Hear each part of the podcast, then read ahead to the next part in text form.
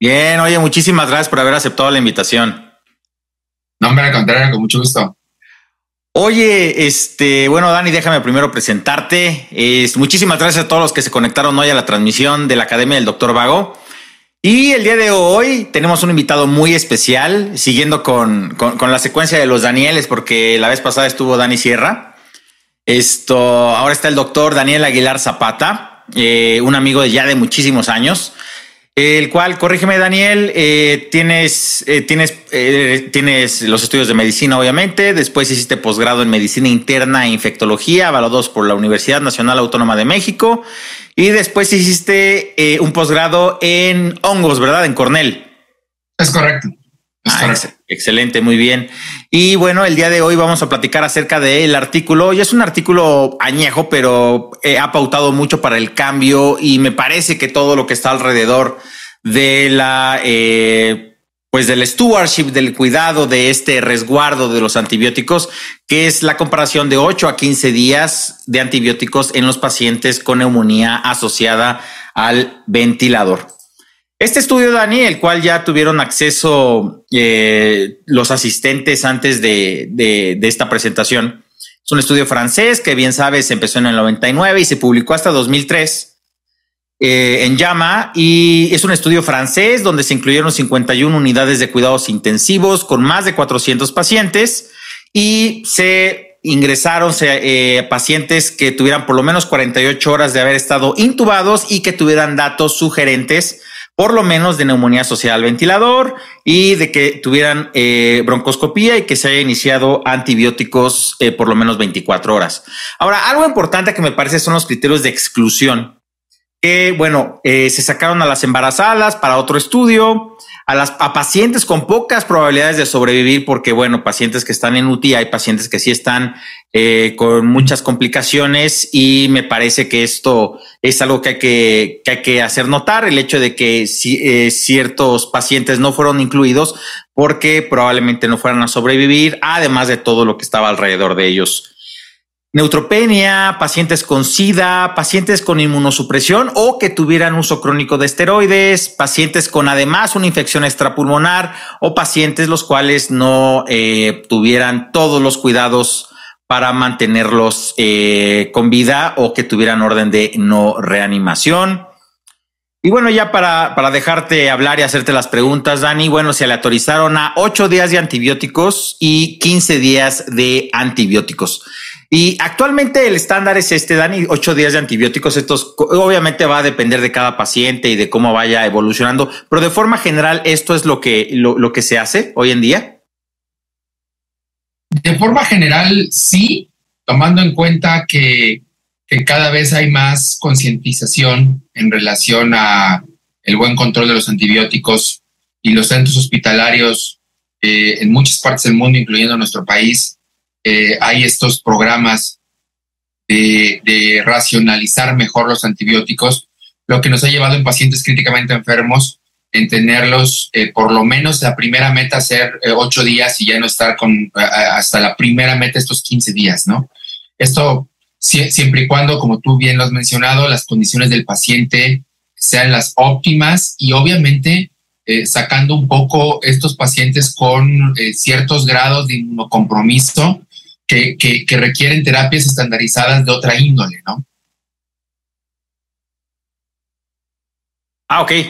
Excelente. Eh, oye, eh, y en cuanto al tratamiento, a mí lo que me llama mucho la atención que, y bueno, este también son, me parece que es algo muy bueno del estudio porque trata de, que esto, sea replicable en la vida real, es que el esquema antibiótico estaba a discreción del médico tratante, que inicialmente sí se hacía la sugerencia que fuera fluoroquinolona o aminoglucósido, pero con un bet o aminoglucósido, pero con un beta lactámico de amplio espectro lo siguieron a 28 días y bueno, los desenlaces principalmente eran mortalidad, recurrencia y mediana de los días libres sin antibióticos y en secundarios cuántos días libres de ventilador, falla orgánica, días de estancias en las UTIs, mortalidad hospitalaria y aparición de bacterias resistentes. Eh, y los resultados fueron muy impresionantes porque lo, lo, que ellos documentan es el hecho de que es un estudio de no inferioridad, obviamente con estos pacientes que cumplieran estos criterios de inclusión, pero acortar el esquema prácticamente a la mitad, no hubo diferencias en mortalidad, no hubo diferencias en recurrencia en la infección. Obviamente más, este, una cantidad de días libres de antibióticos más significativo en el de 8 días que en el de 15 y no desenlace en los, en, en los, eh, eh, no ninguna diferencia en los desenlaces secundarios. Ahora, mi, una de mis preguntas aquí, Dani, es actualmente, primero, esta, esta definición de neumonía asociada a cuidados de la salud, me acuerdo que alguna vez me la habías mencionado, eh, pues prácticamente ya, ya, ya no se usa desde hace varios años, ¿no? Sí, es correcto. En la actualización de las guías de neumonía asociada a la ventilación, eh, se recortó o se eliminó del, del lenguaje médico la neumonía asociada a los cuidados de la salud y solo se quedó en neumonía comunitaria y en neumonía o intrahospitalaria, en donde aquí en la neumonía intrahospitalaria está obviamente la neumonía asociada a la ventilación. ¿Por qué? Porque em, eh, curiosamente en las guías previas que, que tienen un poco más de 15 años, se tenía bibliografía obviamente de más de 20 años, ¿no? Entonces, eh, cuando se revisaron esos artículos, eh, curiosamente los pacientes que se reinternaban eran pacientes que tenían eh, nuevas infecciones eh, una vez más por gérmenes comunitarios, ¿no? Y no esta idea de que, de que porque había estado internado este, ibas a tener una neumonía por gérmenes intra, intrahospitalarios. Y obviamente estábamos hablando de una época en donde no había una explosión tan grande de eh, multidrogo resistencia, ¿no? Entonces, por eso, en, esta, en esta evaluación post-hoc que se hizo de bibliografía de más de 20 años, prácticamente eh, eh, se eliminó el concepto de neumonía asociada a los cuidados de la salud, pues porque prácticamente está encajonada o la gran mayoría se encajonaron en, pacientes de neumonías comunitarias o reinfecciones por neumonías comunitarias por mucha índole, sobre todo en los pacientes de asilos, ¿no? Sobre todo en los pacientes eh, con, con, ciertas carencias de salud en donde se, se, reinfectaban fácilmente o hacían neumonía por aspiración que al final la neumonía por aspiración es una neumonía comunitaria, ¿no? Finalmente. Eh, o sea, esto es por patógenos comunitarios, a eso, es, eso es a lo que me refiero. Y por otro lado, y por otro lado, entonces, eh, la neumonía nosocomial o intrahospitalaria, la neumonía asociada a la ventilación, pues obviamente habla de gérmenes multidrogo resistentes, que ahora hay un incremento mayor de esta multidrogo resistencia y sobre todo de, gérmenes que, que, el mismo trabajo lo, lo, lo busca intencionadamente, pseudomonas aeruginosa, eh, Acinetobacter baumani, este, eh, y este aureus resistente a la metilcilina, ¿no? Que sí nos obligan a usar antibióticos de amplio espectro o con una cobertura para esta multidrogoresistencia, ¿no? Entonces, eso sí es una realidad. Y, en la, y en esta última actualización de las guías 2018, un poquito antes de la pandemia, 2017-2018, es que, es que queda como estos conceptos muy bien grabados en estos consensos nuevos, ¿no? Oye, Dani, y una, un, algo que me llamó también muchísimo la atención de este de los esquemas antibióticos que, antibióticos que utilizaron eh, en este grupo de pacientes es de que eh, se sugería que inicialmente además del betalactámico de amplio espectro también dieras amin aminoglucósidos. ¿E-, es actualmente válido hacer esto o sea dar aminoglucósidos para una neumonía asociada a la ventilación o, o, no no en, en realidad no. Y hay una característica bien interesante de los aminoglucósidos en este tipo de neumonías. Eh, el, tipo de pH en el, tejido pulmonar este, eh, no permite un mejor aprovechamiento de, del aminoglucósido, ¿no? El problema es que muchos de, los, eh, muchas de las decisiones que se toman en relación a, al uso de antibióticos o a la combinación de antimicrobianos son decisiones microbiológicas, ¿no? hay que recordar muy bien a todos los que nos, nos acompañan el día de hoy que, que toda la reproducibilidad de los antibiogramas y de los aislamientos son in vitro, ¿de acuerdo? Y entonces el que esté, el que sean susceptibles in vitro, aún hablando de gérmenes multidrogo resistentes o hoy en día pandrogo resistentes, eh, no significa que sea igual de efectivo in vivo, ¿no? Esto, esto tiene muchas características farmacocinéticas que, que, le, que le van a conferir un mejor o un peor aprovechamiento o un nulo aprovechamiento de, ciertas combinaciones. Lo que sí es una realidad es que individualizando al paciente en la era de la pandrogo resistencia o la resistencia XDR, que es una resistencia extendida, para Pseudomonas aeruginosa, para enterobacterias como Escherichia coli, Klebsiella pneumoniae, eh, o para Cinetobacter baumani, que es eh, eh, un sinónimo de multidrogo resistencia, pues sí, definitivamente se requieren hacer este tipo de combinaciones en donde el aminoglucósido juega un papel interesante. Pero ¿qué ha pasado en la última década en relación a los aminoglucósidos? Se prefieren hoy en día en neumonías asociadas a la ventilación el uso de aminoglucósidos nebulizados. Y creo que esto es un, esto es un eh, grupo de fármacos antimicrobianos en donde la vía es muy interesante para un mejor aprovechamiento, sobre todo en neumonías por pseudomonas aeruginosa este, y en neumonías por clepsielas eh, neumonias productoras de carbapenemas, en donde entonces el, el beta lactámico o la fluoroquinolona se puede usar de manera parenteral y eh, la, tobramicina, que en realidad la tobramicina es el único aminoglucósido autorizado y que tiene una presentación correcta para nebulizarse, es la droga de elección para combinar, ¿no? Y no tanto como se este, ve en este estudio que era parenteral. Por otro lado, eh, en otras patologías, eh, como fibrosis quística, por ejemplo, existen también las quinolonas nebulizadas, ¿no? La cipro nebulizada. Esto es eh, muy común en Europa, que además es, un, es una zona del mundo de una alta incidencia eh, este, de fibrosis quística.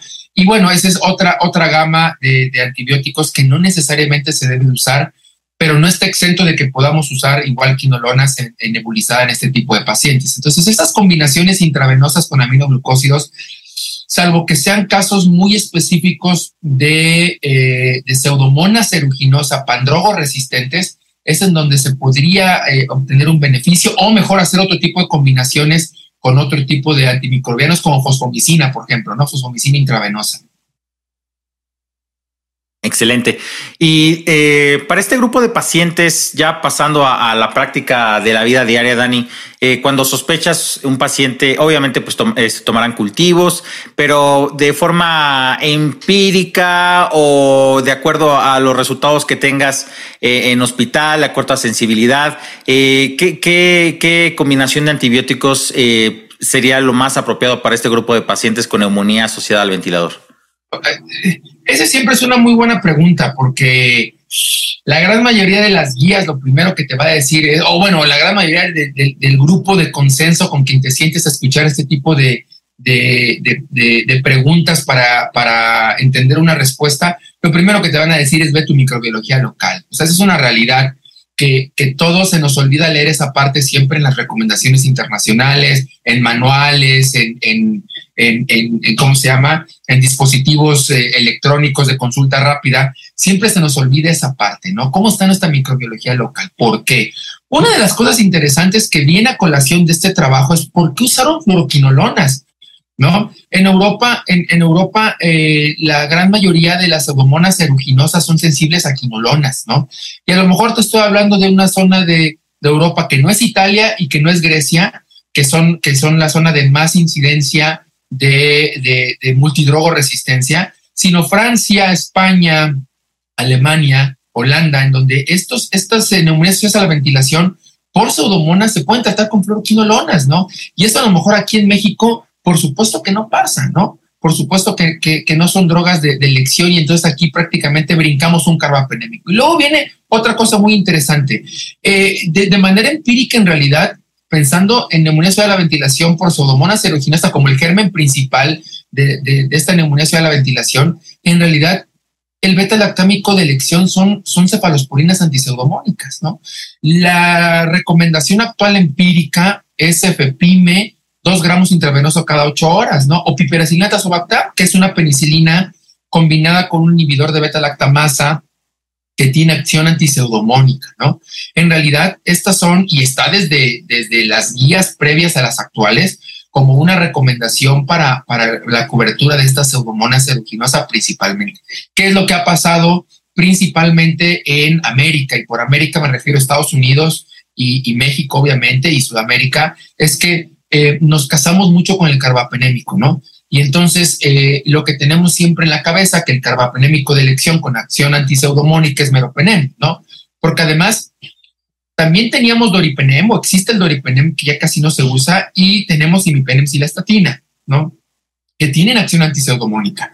Pero, pero, pero pues por consensos y por muchas otras causas eh, de, biodisponibilidad en los tejidos y de, y de ¿cómo se llama? Y de, eh, y de, y de farmacocinética del meropenem, pues como que nos, nos, lo metieron mucho, ¿no? Muy, muy, muy fácil. Pero en realidad deberíamos empezar en este tenor de ahorrar mejor los antibióticos y exponer menos a nuestros pacientes aún pensando en pseudomonas aeruginosa a, estos antimicrobianos, en realidad hay que empezar con cefepime o eh, que son cefalosporinas antiseudomónicas, y o eh, piperatazo, ¿no? Que también es una, eh, es una penicilina con, con una inhibidor de beta-lactamasa antiseudomónico, ¿no? Obviamente, esto nos va a permitir, ¿no? Eh, eh, poder darle un tratamiento óptimo al paciente y bueno, esperar cuando estén los cultivos para ver si escalamos o nos quedamos ahí en relación a cómo está la susceptibilidad, principalmente pseudomonas ciruginas. ¿Qué pasa en nuestro país principalmente, no? Y que ocurrió también aquí en el estudio, ¿eh? O sea, las neumonías, o sea, la ventilación por enterobacterias, o sea, por Escherichia coli, y por, y por Klebsiella pneumoniae principalmente, aunque hay que meter también ahí Enterobacter cloaques, Serratia marcenses, que son otras enterobacterias. Ahí, y, y, eso es lo que hace una buena diferencia para todos los que nos están viendo el día de hoy. Cuando en los artículos ustedes lean gérmenes no fermentadores generadores de neumonía asociada a la ventilación, está refiriendo a pseudomonas y estenotrofomonas. Y cuando digan enterobacterias relacionadas a neumonía asociada a la ventilación, son todas las bacterias intestinales, ¿no? E. coli, Klebsiella, Serratia, Enterobacter cloaque, entre otras, ¿no? Y entonces, el problema de estas enterobacterias es su alta incidencia de BLE y obviamente de KPC, esto es, formadoras de carbapenemasas, ¿no? O sea, beta-lactamasas de espectro extendido, que es el BLE, y carbapenemasas. Y ahí sí, definitivamente piperatazo y cefalosporinas antiseudomónicas no tienen acción contra estas BLE. Entonces, esa es otra razón por la cual en nuestras terapias intensivas, en nuestros hospitales mexicanos o en América Latina, es que, eh, eh, eh, pues sí, si mi paciente no tiene una pseudomona, si tiene un E. coli BLE, pues en realidad el, el meropenem es el que le sirve. Entonces, por eso es muy importante conocer cuál es la incidencia en nuestro hospital, ¿sí? Porque si en mi hospital no tengo Cinetobacter baumani, no tengo por qué combinar antibióticos. Porque si en mi hospital no tengo Pseudomonas aeruginosa y lo que predomina es un E. coli pues yo creo que sí le toca de primera elección meropenem, ¿no? O sea, un carbapenémico en estos pacientes. Entonces, creo que esa parte, la respuesta es muy ambigua, porque sí tenemos que eh, eh, aterrizarnos muy bien a qué es lo que pasa, principalmente en nuestra terapia intensiva, qué fue lo que pasó en la pandemia de COVID en nuestras terapias intensivas y qué es lo que está pasando ahora que se acabó pues la incidencia alta de pacientes intubados por COVID-19 y neumonía a la ventilación en relación a los microorganismos para poder elegir mejor nuestro antibiótico empírico. Oye, Dani, pues muchísimas gracias. Quedó bastante, bastante claro. Este, creo el hecho de haber desmenuzado este estudio y sobre todo en la presencia de un experto como tú lo eres, pues es muy, eh, eh, pues muy bueno para todos nosotros que, el día de hoy este, te estamos escuchando. Oye, Dani, y cambiando un poquito de tema, y esto generalmente es una pregunta que les hago al inicio, pero este, se, me había pasado por completo de la emoción de poder este, compartir este espacio contigo. ¿Qué recomendación? Tú eres una persona muy exitosa, un médico y una persona muy exitosa. ¿Qué recomendación le podrías dar a nuestros escuchas, que son médicos, eh, sobre para ser exitoso, pero que sepas que mucha gente no está de acuerdo? Ahora sí que como niño primaria, ¿me podría repetir la pregunta? Claro que sí. ¿Qué recomendación para ser exitoso como tú eh, nos podrías recomendar, pero que tú sepas que mucha gente eh, no está de acuerdo. Por ejemplo, eh, Diana, Diana, que, hablamos de un tema de, endocrinología, nos decía que, por ejemplo, mucha gente no está de acuerdo, mucha gente te recomienda que no te compares con los demás.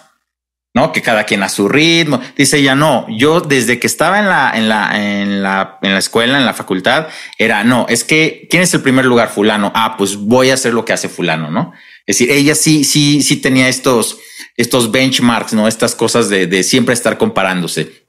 Eh, por ejemplo, Dani Motola, también este tocayo tuyo, él nos decía eh, que, por ejemplo, hay personas que no están a lo mejor eh, de acuerdo con irse al extranjero, por ejemplo, ¿no? Que si vas a ejercer aquí en México, que no te vayas. Él decía, no, sabes que yo sí estoy de acuerdo porque así vas a ver más mundo, etcétera. No sé, a lo mejor algo que a ti te haya servido, que a lo mejor las personas digan, mm, este, yo no hubiera hecho eso, pero que a ti te haya funcionado yo creo que una de las cosas bien interesantes, ahora que dijiste el ejemplo del extranjero, eh, te, lo voy a poner aquí, el, formarte en un hospital privado, por ejemplo, ¿no? Mucha gente no está de acuerdo en que los programas de residencia de cualquier tipo de, especialidad estén como eh, adecuados a los hospitales privados dentro de nuestro país, ¿no? Porque eso es muy importante, deben decirlo, ¿no? Privados dentro de nuestro país, este, y que siempre salirte a formar eh, en hospitales públicos de guerra, de batalla, de pobreza, o sea, de carencias, ¿no? Que eso te va a hacer un mejor médico, ¿no? Y, es, y eso, es una, eso es una gran, eso es una gran palacia, ¿no?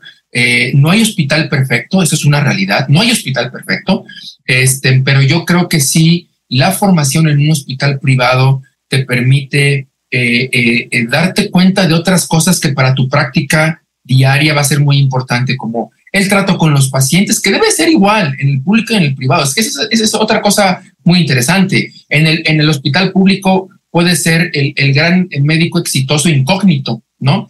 Cuando en realidad te, tienes que presentar, darle la mano a los pacientes, que te conozcan tu cara sin el cubrebocas, ¿no? Que es lo mismo que tenemos que hacer en la institución, en la institución privada desde el día uno, ¿no? Eh, eh, las herramientas para poder eh, ejercer mejor y, y aprender mejor aunque, aunque eso, eso te va a permitir qué es lo que bien, lo bien que está hecho las cosas y cómo después de, una manera mucho más sencilla puedes ir adecuando eh, el momento que has trabajado en una institución pública, ¿no? O sea, yo tengo una formación mucho más fuerte o de muchos más años en un hospital privado, pero también tuve una formación y, y una, y un momento profesional en el hospital público en donde prácticamente eh, haberme formado en un hospital privado te da esas características o estos skills, vamos a decirlo así, este, eh, estos social skills para poder también atender a la gente en el hospital público, lo cual no ocurre al revés, ¿no? Estos skills de estos pacientes que a veces inclusive puedes hacerle un procedimiento sin un consentimiento informado, pues porque de qué se va a quejar el paciente que no sabe ni leer, ¿no? A la hora que lo tienes que hacer en tu práctica privada, así sea una clínica muy, muy pequeña, te metes en un problema, pues porque está mal ejercido esa parte, ¿no? Este, eh, las pruebas de VIH en la mujer embarazada en, los, en la consulta privada sí se pide, pero no se pide en el público, pues porque no era necesario, ¿no? Entonces, creo que la formación en un hospital privado me ha dejado eh, una, una, un, gran trasfondo, eh, este, un, gran fuelle que, que, que, creo que es un punto importante para poder ejercer una práctica exitosa, ¿no? Oye, muchísimas gracias. Eh, el día de hoy estuvimos con el doctor Daniel Aguilar Zapata, médico internista e infectólogo eh, del Hospital Médica Sur. Dani, muchísimas, muchísimas gracias por haber compartido tu tiempo y tu apretada agenda con nosotros. Te mando un fuerte abrazo y muchísimas gracias. Abrazo de vuelta, un saludo a todos y gracias por la invitación.